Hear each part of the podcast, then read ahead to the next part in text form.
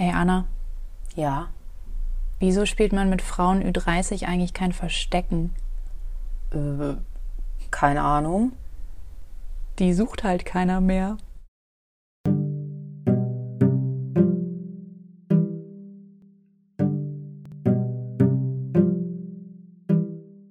Hallo und herzlich willkommen bei Unklar und Schwierig, dem niveauflexiblen Podcast von zwei kinderlosen Ü30 Singles. Heute mit dem Thema die Qual der Partnerwahl. Wir sprechen mit euch über verschiedene Konzepte, erklären, nach welchen Kriterien man seinen Partner auswählt und wir werden feststellen, ob die Partnerwahl bei Männern und Frauen vielleicht auch unterschiedlich abläuft und warum es in unserer Altersklasse vielleicht auch etwas schwieriger ist, jemanden zu finden. Ja, und damit hallo, hallo, hallo. Guten Tag. Da sind wir wieder. Guten Tag. Guten Tag.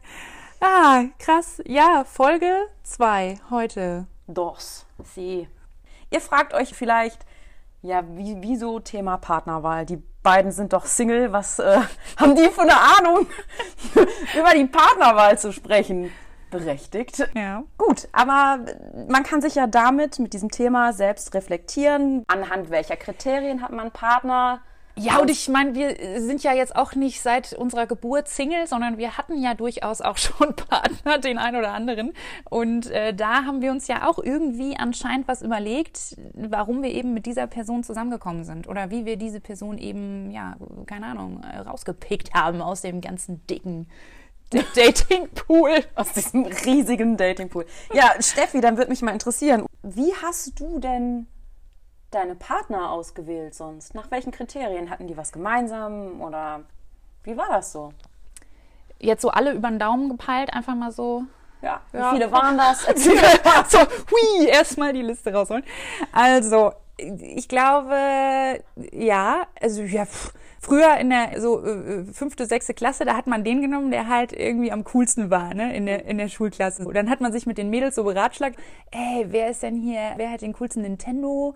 Wer, äh, keine Ahnung, äh, kann irgendwie den besten Wurf mit dem Basketball machen? Und dann hat man gesagt, jo, den nehme ich, ey. Da gab es dann keine andere Wahl, ja.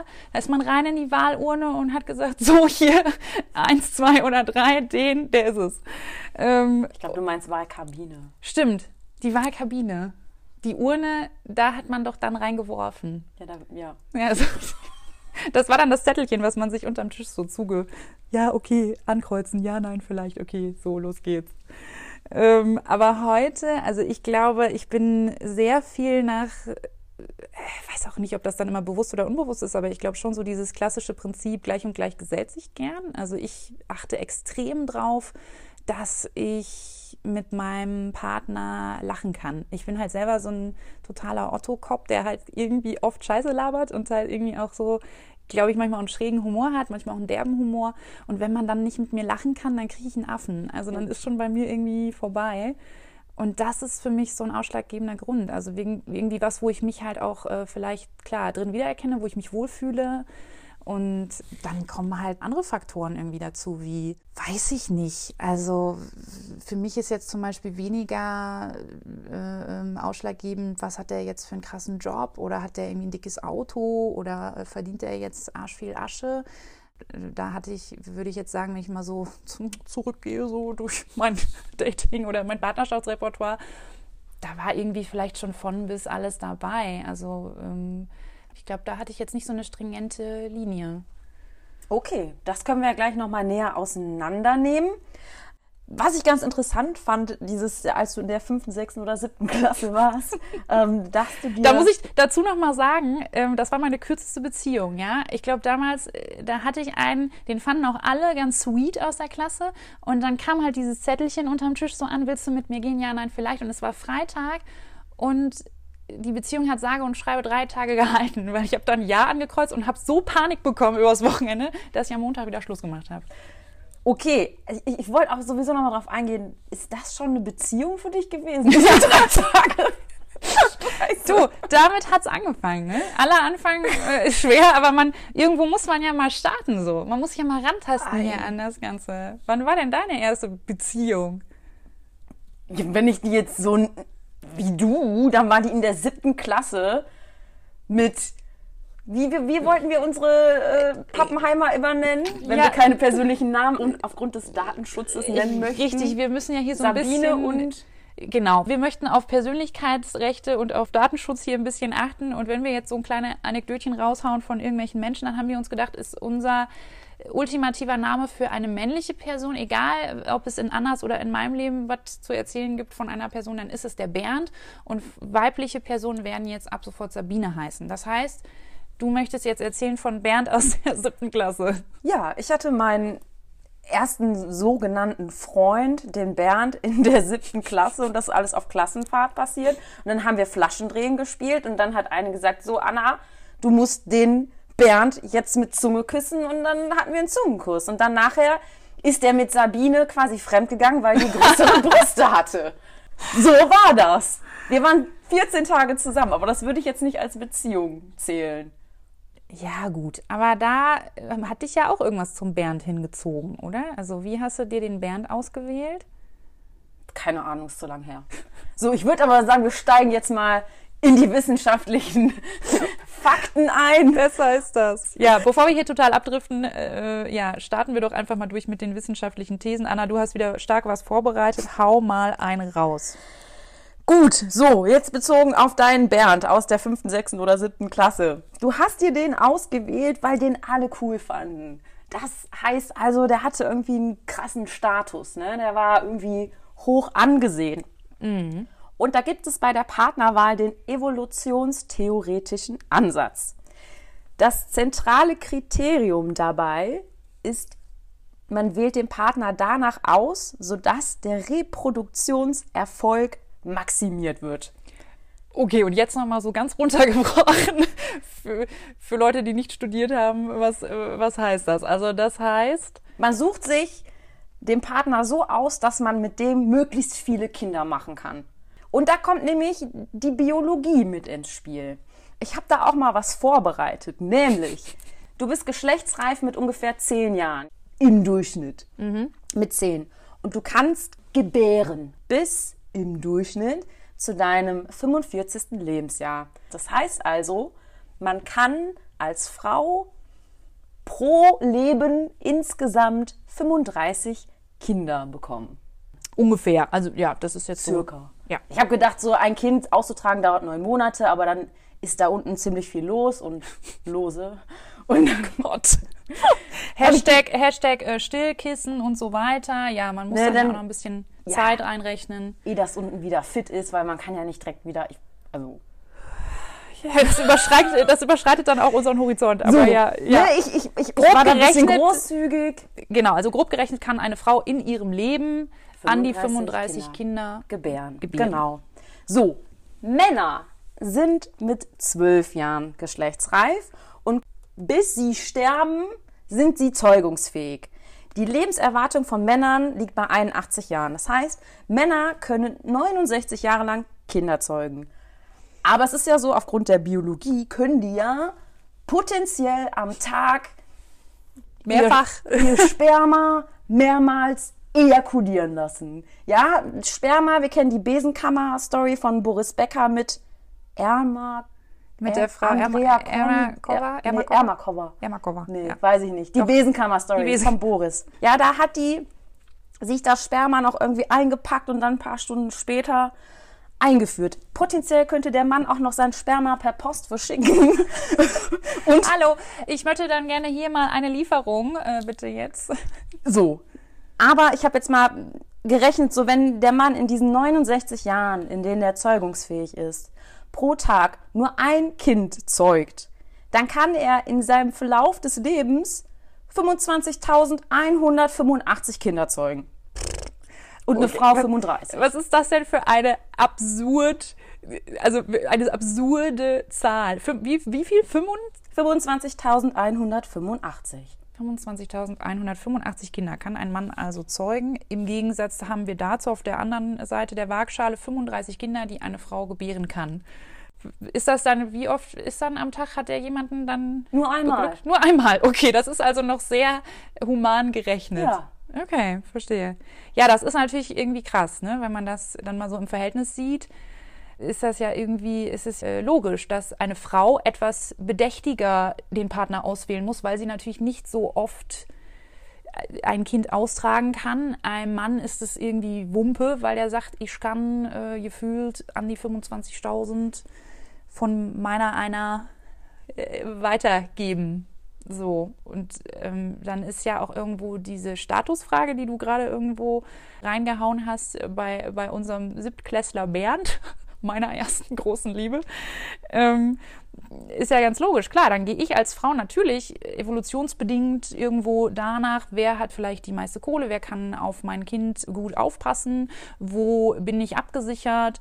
Ähm, also ich gehe wirklich dann nach Status und schaue natürlich, okay, wo bin ich in den besten Händen, wo, wo kann ich mein Kind austragen und es ist alles safe. genau, weil während du schwanger bist oder in den letzten Monaten kannst du eben nicht mehr für dein Einkommen sorgen, weil du ja schwanger bist, du kannst nicht mehr arbeiten gehen. Danach musst du wahrscheinlich noch dein Kind stillen und somit suchst du dir eben einen Mann, der dich äh, unterhält. Ja, ist ne? ja die klassische Versorgerrolle dann wieder. Ne? Ja und wie, wie, also okay, das heißt Job, Geld, Status, das sind dann so Dinge, wo wahrscheinlich dann die Frau eher drauf schaut als dann der Mann. Korrekt. Genau. Das ist korrekt. Und umgekehrt ist es so, die Männer, das muss ja schnell gehen. Ja, die müssen ihr Ejakulat verstreuen, verschicken, zack, pum, peng. Und dann ist es ja am schnellsten einfach aufs Äußere zu achten. Weil die Attraktivität einer Frau deutet auch auf die Fruchtbarkeit hin. Gerade diese ähm, ja, wenn halt eine, du hast die klassischen Merkmale 90, 60, 90. Äh, gut, das ist dann wahrscheinlich äh, vielleicht nicht so ein gebärfreudiges Becken. Vielleicht muss man da noch ein bisschen eher in diese Rubens-Figuren von früher irgendwie rangehen. Aber das ist halt, das sprach ja früher zum Beispiel auch für eine sehr gebärfreudige Frau. Oder da wusste man, Mensch, die ist total fruchtbar, die hat halt diese Figur. Da äh, guckt dann halt der Mann drauf, man guckt auf geile Hupen, dass das alles so im, in der Symmetrie ist. Äh, keine Ahnung, dann guckt man äh, nach Gesichtszügen. Es gibt doch auch immer diese Gesichtszüge Gesichtszügen, keine Ahnung, da gibt es auch Studien drüber, wo man geguckt hat, okay, wie ebenmäßig sind denn Gesichtszüge? Genau. Attraktivität wird auch durch glatte Haut bestimmt, Symmetrie, das Kindchenschema.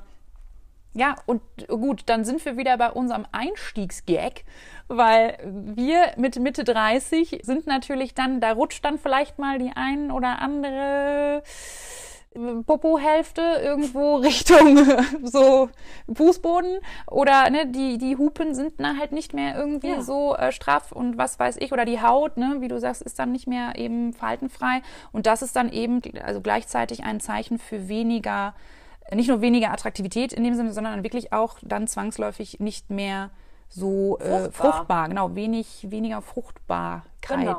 Und äh, deswegen sind wir dann halt mit Mitte 30 auch einfach mal eiskalt wieder ne, unten durch und man sucht uns dann wirklich weniger aus, wenn es halt darum geht, okay, ich will mich fortpflanzen, da rutschen wir dann wirklich durch. Ja, es ist ja auch so biologisch gesehen, dass man ab 30 ist man nicht mehr so fruchtbar wie vorher und ab 35 ähm, das gilt ja schon als Alter einer Risikoschwangerschaft. Mhm ja, dann äh, hallo. Wir zwei sind dann schon wirklich stark im Risikogebiet unterwegs. Also, ne, kann man oh, so sagen. Oh, oh, oh, Okay, aber das ist, ja, gut, das ist natürlich so klassisch vielleicht auch bekannt. Ne? Männer gucken wirklich eher mehr nach, wie sieht die Olle aus. Und Frauen schauen dann wirklich äh, Status, Kohle, hat der Knatter, hat der vielleicht ein geiles Auto, kann der mich versorgen. So. Aber diese Statusfrage hat sich ja, Gott sei Dank, muss man ja wirklich sagen, auch ein bisschen relativiert heutzutage. Ja, also tatsächlich achten wir Frauen nicht mehr allzu sehr auf den Status, aber dennoch achten Frauen mehr auf den Status, als das Männer tun.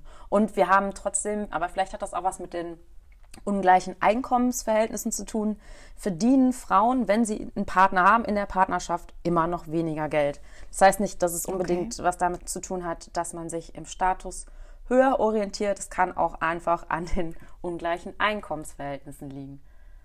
Okay. Aber wenn man noch mal ganz kurz zurückspringt zur Biologie, wo wir ja gerade so ein bisschen stehen geblieben waren, dann gehen wir mal jetzt davon aus, was, was ich auch gerade dich gefragt hatte. Diese Statusfrage hat sich jetzt so ein bisschen relativiert, weil wir Frauen natürlich auch irgendwo ne, mehr Geld verdienen können. Man kann für sich selber sorgen, man braucht jetzt nicht unbedingt den Partner dazu und so weiter. Das hat sich alles etwas geändert oder gewandelt.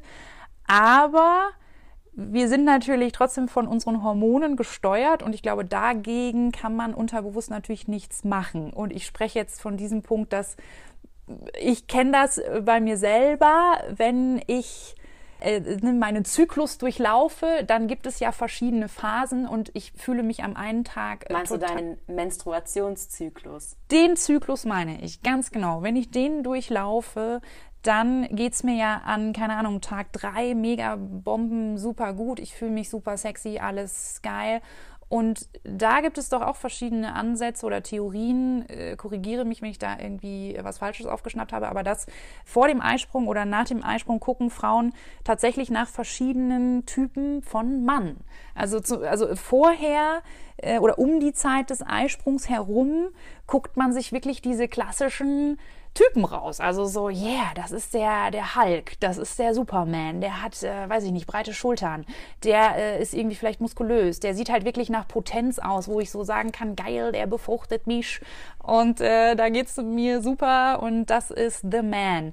Und danach so habe ich es jedenfalls gelesen, ist es wohl so, dass nach dem Einsprung dann die Frau tatsächlich eher nach einem Partner schaut, der vielleicht sogar dann auch wieder Thema Gesichtszüge, weichere Gesichtszüge hat oder ein bisschen die Komponente mitbringt des Versorgers. Also nicht nur des Befruchters, sondern des, des, starken Mannes, sondern wirklich des, ich bin für dich da, ich kann ein Kind großziehen, der bringt dann andere Attribute mit, vielleicht auch ein bisschen femininere Attribute. Also ja, ist das so? Habe ich das richtig gelesen, wiedergegeben? Ja, das stimmt in der Tat. Dass äh, Evolutionsforscher haben das herausgefunden, dass äh, während man fruchtbar ist als Frau in diesen Tagen, sucht man sich eher größere Männer mit markanten Zügen raus. Und mhm. danach eben Männer, wo man annimmt, die könnten einen gut versorgen, eher so weiblichere Männer mit sanfteren Gesichtszügen.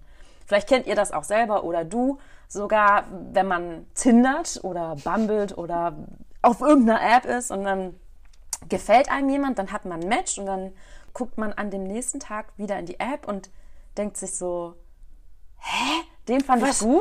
Was ist das denn für ein Tünnes? Ja, ja, ja, dann ist so ein bisschen vielleicht ein ganz anderer Vibe auf einmal da. Ne?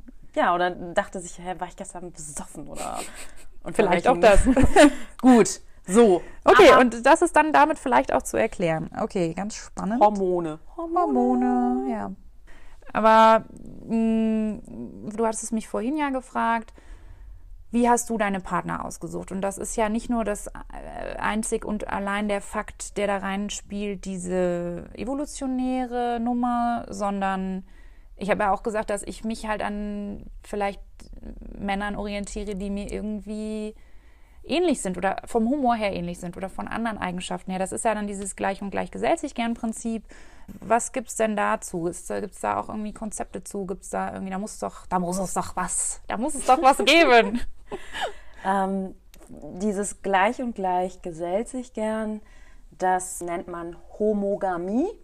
Mhm. Also, dass man einen Partner sucht, der einen in gewissen Kriterien ähnlich ist. Und das ist tatsächlich auch so in der Partnerwahl.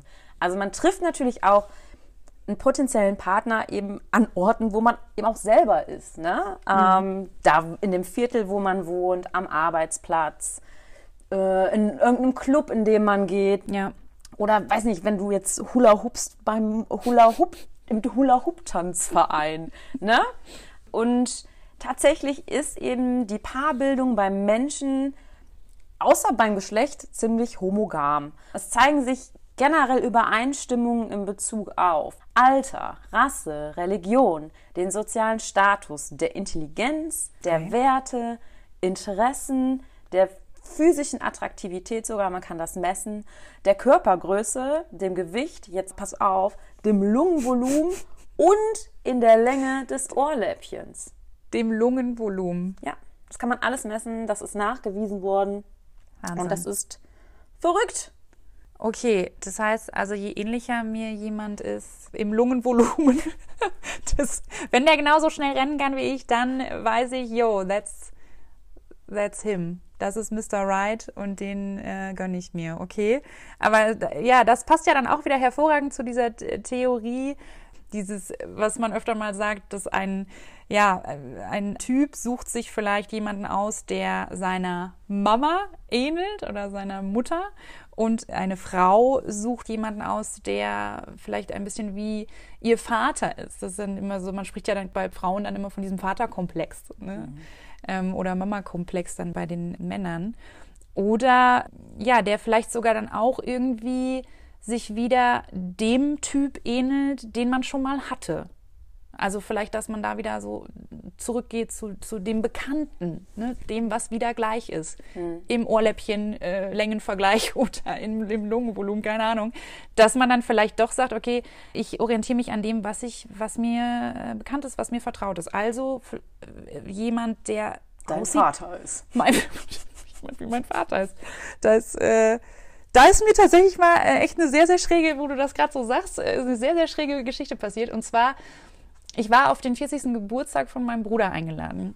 Und ich bin da mit meinem, mit meinem Ex-Partner hingegangen und mein anderer Bruder war auch da mit seiner Frau.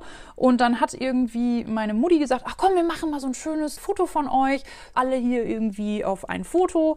Und ich also mich mit meinem Freund neben meinen Bruder gestellt und äh, Schwägerin noch dran. So, tolles Familienfoto. Ich gucke das am nächsten Tag an und mein, mein Ex-Freund guckt mit drauf und wir sind wirklich, äh, also mir ist alles aus dem Gesicht gefallen, weil mein Ex steht neben meinem Bruder und wirklich, Anna, ich schwöre, die Stirn, die Augenpartie, die Nase, die Ohrläppchen und das Lungenvolumen wahrscheinlich auch noch. Es war komplett gleich. Die sahen aus wie beschissene Zwillinge. Also wo ich wirklich so gedacht habe, so, was ist da los?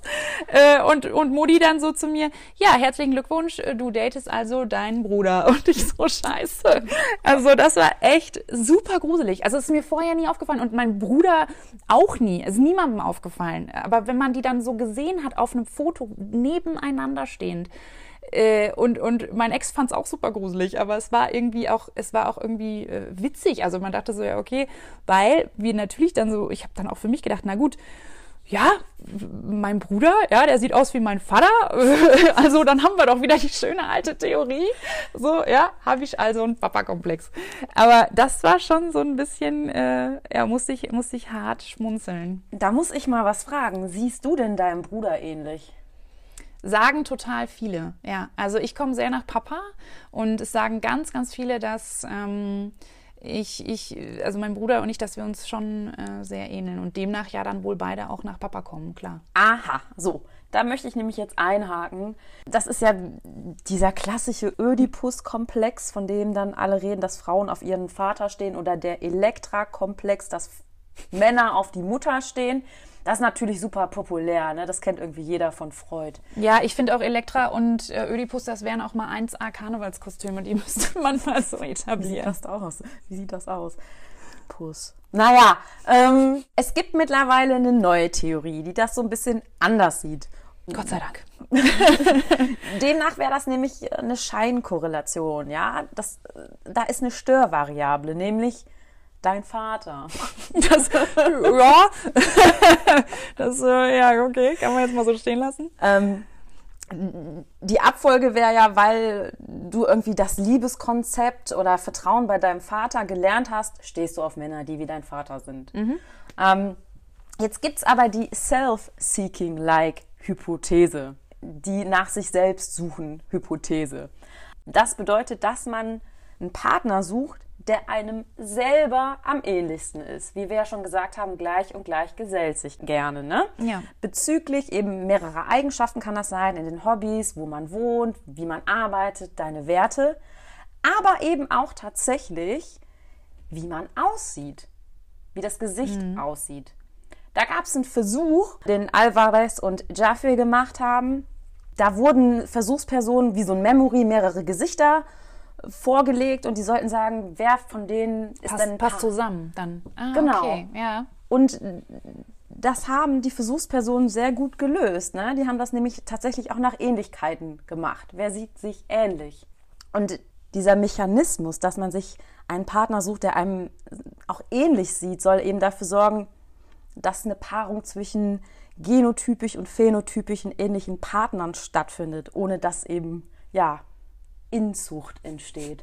Weil das wäre nicht so gut. Das äh, wäre in der Tat nicht so vorteilhaft. Aber das ist ja auch wirklich, wenn man es jetzt mal objektiv betrachtet, keine Ahnung, ich sehe irgendein super hübsches, klassisches Instagram-Pärchen, die reisen durch die Welt, haben super tolle Fotos. Und ich denke mir so, boah, sehen beide top aus, haben beide einen super Body, äh, irgendwie Größenverhältnis stimmt, äh, man guckt so auch auf die Gesichtssymmetrie wieder, aber alles vielleicht unterbewusst, ne, gar nicht so bewusst, aber man sagt, Mensch, das ist aber ein schönes Pärchen, ja, oder wenn ich jemanden auf der Straße sehe, ne, die haben irgendwie vielleicht auch den gleichen Style oder whatever. Und man sagt so, hey, die passen aber wirklich gut zusammen. Das kommt ja nicht von irgendwo her, dass man das halt so sagt. Aber dann zu der evolutionstheoretischen, äh, zu diesem Ansatz vom Anfang. Man hat aber auch oft, dass man sagt, boah, der eine ist hässlich und der hat voll die hübsche Freundin. Das habe ich auch schon ganz oft gedacht. Ja, ja, ja. Kam mir nur gerade in den Kopf. Ja, äh, gut für ihn dann, ne? Also für ihn. Geiler Typ. Ja, cool. Der hat viel Geld auf dem Konto. So, da genau, dann ist da wieder die Frage, was ist das für ein Macaroni? Ja, hat der irgendwie den krassesten Status? Das ist dann ja auch wieder das Vorurteil, wo man direkt hingeht und sagt, ja, der hat ja die Olle nur wieder äh, weil da zahlt der Fatti halt für jedes Gericht. Ne? Ja. Und dann gibt es auch noch äh, so vielleicht ein paar schöne Schuhe ins Happy Meal so und dann ist die Alte glücklich und ja, keine Ahnung. Also das ist ja so auch ein ganz klassisches Vorurteil, wenn es dann auch um Beziehungen geht, wo man vielleicht nach der Optik geht und sagt, boah, was will die denn jetzt mit dem oder was will der denn jetzt mit der und das ist ja eigentlich total, ist eigentlich total krass, ne? Soll doch jeder machen, was er will. Und wenn die sich halt super verstehen und wenn die super miteinander connecten und tolle Gemeinsamkeiten haben, jetzt mal unabhängig von der Attraktivität, dann weiß ich nicht, dann ist es das, ist das vielleicht das absolute Traumpaar. Ne? Ja. Deswegen ist das halt auch so krass äh, anzuzweifeln, finde ich. Also nur, nur nach gleich und gleich sich gern zu gehen ist oder auch nur nach der Optik zu gehen oder so, dann zu sagen, ja, ich suche mir jetzt jemanden, der aussieht wie ich. Was ist denn, wenn ich mich selber hässlich finde? Ja, dann suche ich mir ja auch keinen, der aussieht wie ich. Also, oder? Weiß ich nicht. Das, das, Oh, das ist ein guter Einwand, ne? Was ja, ist, wenn ich mich selber, wenn ich mich selber nicht im Spiegel äh, leiden mag, sehen mag, dann werde ich mir sicherlich keinen Partner suchen, der das auch noch irgendwie mir jeden Tag aufs Butterbrot schmiert, weil der sieht ja dann genauso aus wie ich irgendwie. Könnte man auch mal irgendwie überlegen, was da los ist. Boah, das fickt jetzt meinen Kopf. Ne? ja, zu Recht. Du, ich bin ja auch hier, um deine Thesen da mal so ein bisschen auseinander zu äh, klamüsern. Da kann man ja mal wo so einen Einwand hier bringen. Ja? Das ist korrekt. Aber noch mal zu, ganz kurz. Ähm, ich hatte noch einen Gedanken zu Gleich und Gleich gesellt sich gern, zur Homogamie. Und zwar du und ich, wir waren ja auch beide im Sales, im Vertrieb. Und es war immer einfacher, Leuten was zu verkaufen, die einem selber ähnlich waren, mhm. fand ich. Weil die vertrauen dir. Du vertraust doch auch, wenn du jemanden kennenlernst, du vertraust eher jemanden, der dir ähnlich ist, weil du dir selber halt auch am meisten vertraust. Klar, du connectest oder du verbindest dich besser oder hast schneller einen Draht zu Leuten, wo, wo du irgendwie das Gefühl hast, Mensch, die sind mit mir auf einer Welle. Ganz klar, ja. Ja, ja sehe ich genauso. Okay, aber wenn wir nochmal zurückgehen zu den verschiedenen Faktoren, wie wähle ich jetzt einen Partner aus? Jetzt haben wir ja gesagt, es ist halt nicht immer nur schwarz oder weiß, es kommen ganz viele Faktoren mit rein, äh, Optik und so weiter. Und bei der Optikfrage ist mir jetzt auch nochmal in den Sinn gekommen, wenn ich jetzt zum Beispiel mich daran orientiere, was ich schon mal hatte. Das heißt, ich gucke jetzt bei der zukünftigen Partnerwahl wieder nach etwas, was meinem Ex-Partner vielleicht ähnelt das finde ich auch immer so ein bisschen schwierig. Also, weil zum Beispiel, wenn ich jetzt bei so einer Plattform unterwegs bin, bei Tinder zum Beispiel, äh, erwische ich mich beim Swipen vielleicht, dass mich dann ein Fredo anguckt da über diesen Bildschirm und ich dann mich erinnert, also ich, ich der erinnert mich an irgendeinen äh, vielleicht an irgendeine Beziehung, die ich mal hatte, zu der ich jetzt vielleicht nicht so eine gute Erinnerung habe, dann würde ich den doch niemals direkt nach rechts swipen und sagen, jawohl, los geht die wilde Fahrt wieder, sondern da ist genau das Gegenteil ja dann der Fall. Dann sage ich, nee, äh, gar keinen Bock, schnell weg, schnell weiter. Kommt ja auch immer darauf an, wie bin ich aus dieser Beziehung rausgegangen. Wenn das eine ganz tolle Beziehung war, klar, will ich mich daran vielleicht wieder orientieren und klar äh, vergleiche ich dann und denke mir, Mensch, da habe ich mich wohlgefühlt, da will ich wieder hin. Ja, der Klassiker, Steffi, da gibt es tatsächlich Langzeitstudien zu, nämlich auch Frauen, die sagen, naja, nee, ich will auf keinen Fall wieder so jemand wie mein Ex-Freund. Ja. Und ähm, in diesen Langzeitstudien wurden Frauen eben gefragt, wie ist denn jetzt ihr jetziger Partner anhand dieser und dieser Merkmale?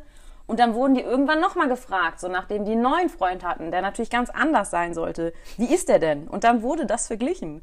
Und dann wurde tatsächlich festgestellt, dass Frauen trotzdem immer wieder so dieselben Charakterzüge in dem Partner suchen und dann auch tatsächlich haben. Es sei denn, die Frau hat sich selber als extrovertiert beschrieben. Dann äh, divergieren die Partner voneinander. Okay, das heißt, je ja, ausgefallener meine Persönlichkeit. Je mehr outgoing, je mehr du dich auf neue Sachen einlässt. Ich wollte gerade sagen, je mehr ich aufgeschlossen bin, vielleicht auch offener bin, das hat ja auch was mit einem selbstbewussten Auftreten zu tun, vielleicht. Ne? Je selbstbewusster ich bin, je experimentierfreudiger ich vielleicht bin, äh, desto offener bin ich dann vielleicht auch für eine andere Art von Beziehung, wie auch immer.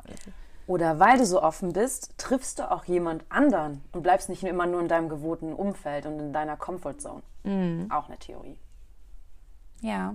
Ja, und wie gesagt, wenn die Comfortzone halt überhaupt nicht Komfort ist, dann ist ja, besteht für mich jedenfalls überhaupt kein Grund, da zu bleiben. Also dann will ich doch eh irgendwie, dann denke ich mir doch, was soll der Bums hier? Ich will doch lieber mal was anderes erleben. Das hat ja irgendwie anscheinend nicht funktioniert. Also los jetzt hier, muss doch auch noch mal, muss vielleicht noch was anderes da draußen rumschwirren.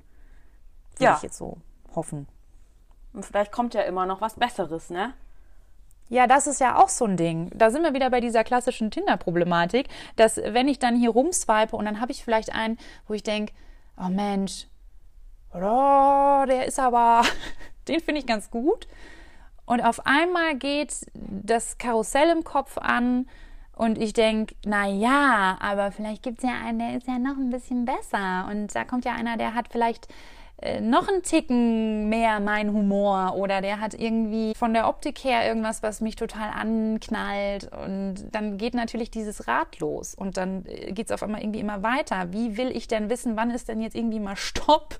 Wann höre ich denn mal auf? Und wann sage ich, okay, jetzt du bist es jetzt und ich warte jetzt auch nicht noch auf irgendwie 30.000, die dann irgendwie noch an mir vorbeirauschen. Ja, du, das kannst du dir ausrechnen, wann du stoppen solltest.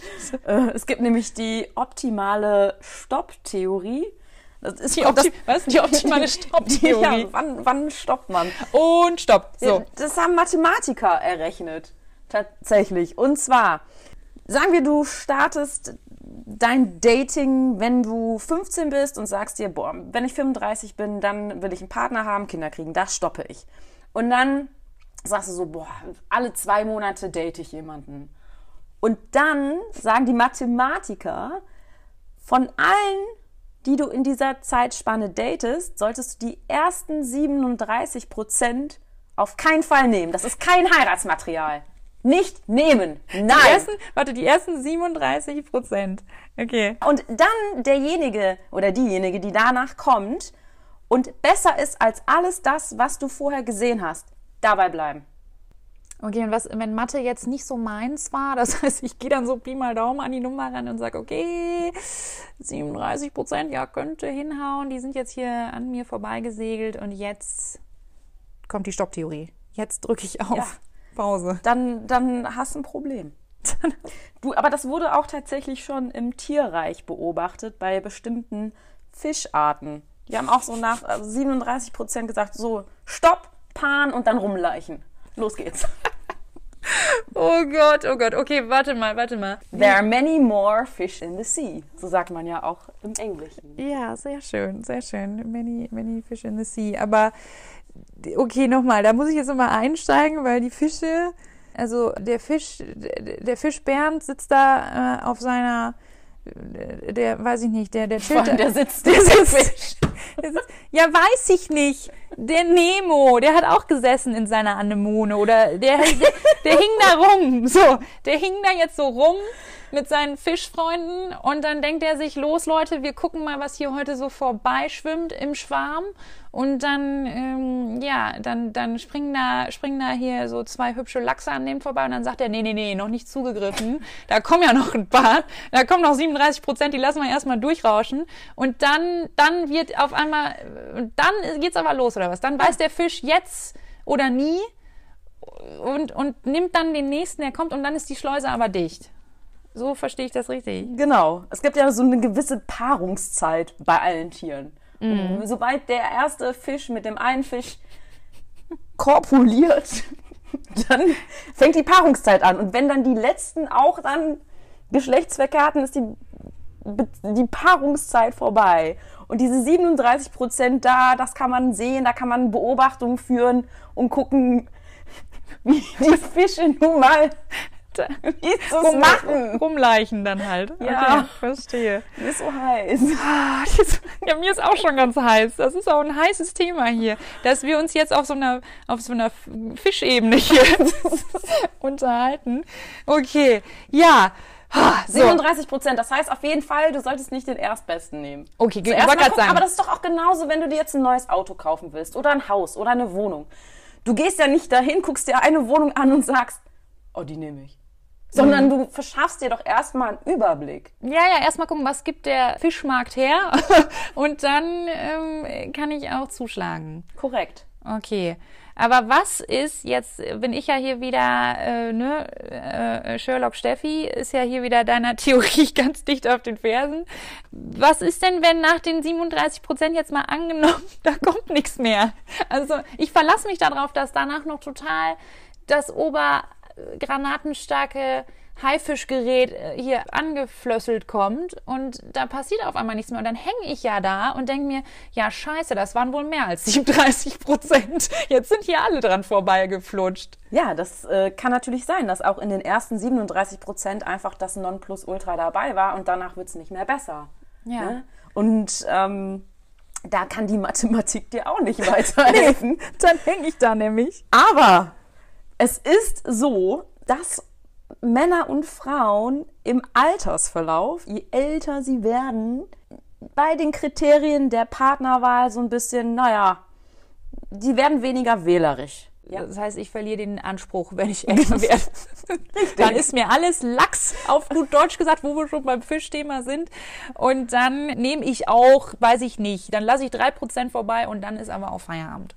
Ja, also tatsächlich ist es so, dass ähm, Männer und Frauen sagen, naja, diese Charaktereigenschaften, ähm, er oder sie soll groß sein, einen Status haben, dichtes Haar, was auch immer. Das ist alles nicht mehr so wichtig. Und eine Sache ist noch unwichtiger, nämlich, dass der Partner den Freunden gefällt. Das wird einem immer unwichtiger. Ja gut, vielleicht sind auch einfach im Alter nicht mehr so viele Freunde da, ne? die man überzeugen muss. Die sterben dann halt weg, dann fahren die in die Grube und dann denke ich mir, na gut, dann muss man, wem soll der jetzt noch gefallen hier, der Tünnes? Ja, Sind alle weg. Es ist aber auch so, das wurde für Frauen nachgewiesen, dass nicht unbedingt Alter der Faktor ist, warum man weniger wählerisch wird, sondern weil man es tatsächlich als Frau so wahrnimmt, dass es eben immer weniger romantische mögliche Partner für einen gibt.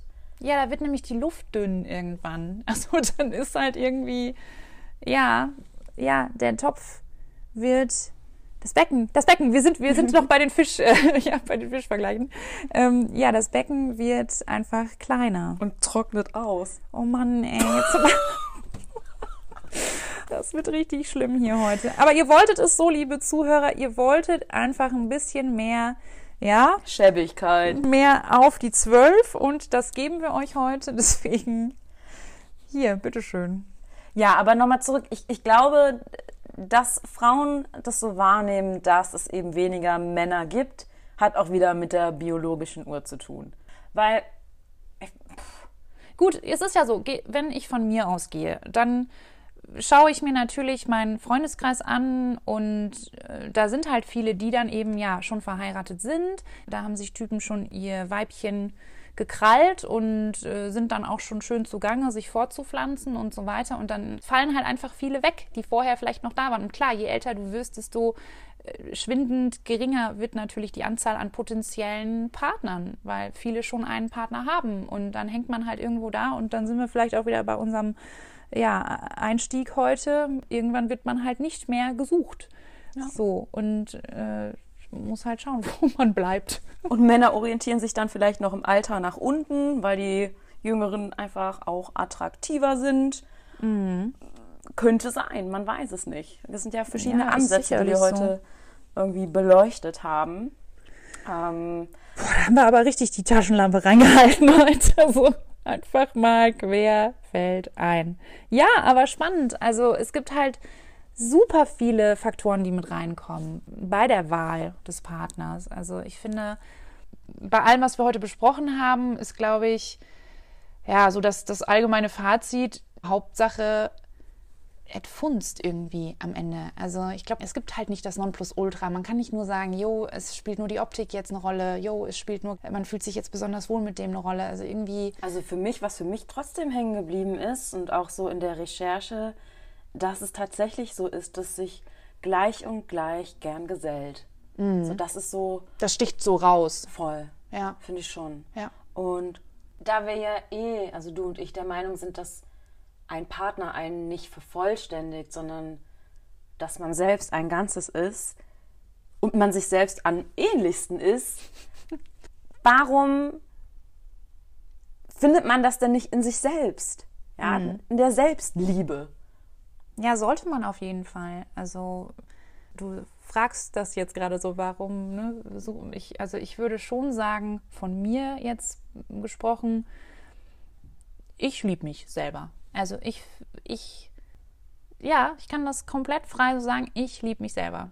Ich finde mich knorke. An manchen Tagen natürlich nicht. Da stehe ich auf und denke mir, alter Vater, was ist hier wieder los heute? Aber ja, generell sollte man natürlich mit sich im Reinen sein. Ich glaube, wenn ich mich nicht selber so nehmen kann, wie ich bin und wirklich äh, mich auch mal vielleicht in den Arm nehmen kann für meine Schwächen oder was auch immer und mal äh, richtig in mich reinhorche, dann brauche ich gar nicht erst draußen irgendwo rumzuswipen und zu gucken und, und in letzter Instanz dann einen Partner zu wählen, weil das, das wird dann eh ganz, ganz schwierig. Oder eben auch keinen wählen und allein glücklich sein. Ja, also alles ist möglich, ihr Lieben da draußen. Ja, erstmal alle Baustellen irgendwie beseitigen, bevor man dann wieder was Neues anfängt, nämlich die Baustelle Partnersuche, Partnerwahl. Da soll man doch erstmal, ja, bei sich selber rumgraben. Richtig. an sich selber rumgraben, bevor man an anderen gräbt. Ja, also ich finde, das ist doch ein schöner Abschluss, ne? dass man einfach auch sich selbst lieben soll, auch selber in sich investiert, in seinen Geist, in seinen Körper, nicht um sich für andere zu optimieren, sondern ja, um mit sich selber im Reinen zu sein. Mhm, Damit es einem selber einfach gut geht. Ja. Selbstliebe, Selbstliebe. Liebe, Liebe, Liebe so. geht raus heute mit Folge 2 und damit war's das heute. Juhu. Yay. Yay. So, aber bevor wir jetzt auf Wiedersehen oder auf Wiederhören sagen, noch kurz eine unklare und schwierige Frage. Hör mal, das wird ja hier, äh, das wird ja eine richtige Tradition, wird das. Ja, unklar und schwierig. Damit gehen wir raus. Und zwar heute mit, ja, nicht wirklich wieder eine Frage, es ist ein Szenario. Anna, komm, hau du einen raus hier nochmal ja. zuletzt. Stellt euch vor, ein neuer multiresistenter Keim fegt über die Welt. Frauen sind immun aber Männer sind natürlich hoch anfällig. Die Infektion mit dem Keim führt dazu, dass Männer nur einmal im Leben ein Kind zeugen können. Mhm. Was wird passieren? Das ist wieder mal die Frage, mit der wir euch heute entlassen. Gerne könnt ihr dazu mal ein paar Gedanken auf unserer Instagram-Seite zurücklassen, die da lautet Unklar und schwierig unterstrich der Podcast. Ganz genau. Wir freuen uns generell natürlich wieder über Feedback. Lasst einfach einen kleinen flotten Like da. Und in diesem Sinne, vielen, vielen Dank fürs Zuhören. Tschö. Mögt euch. Wiederhören, wieder. Tschö, tschö. Hallo. Erstmal ein Weinchen. Los geht's. Los geht's.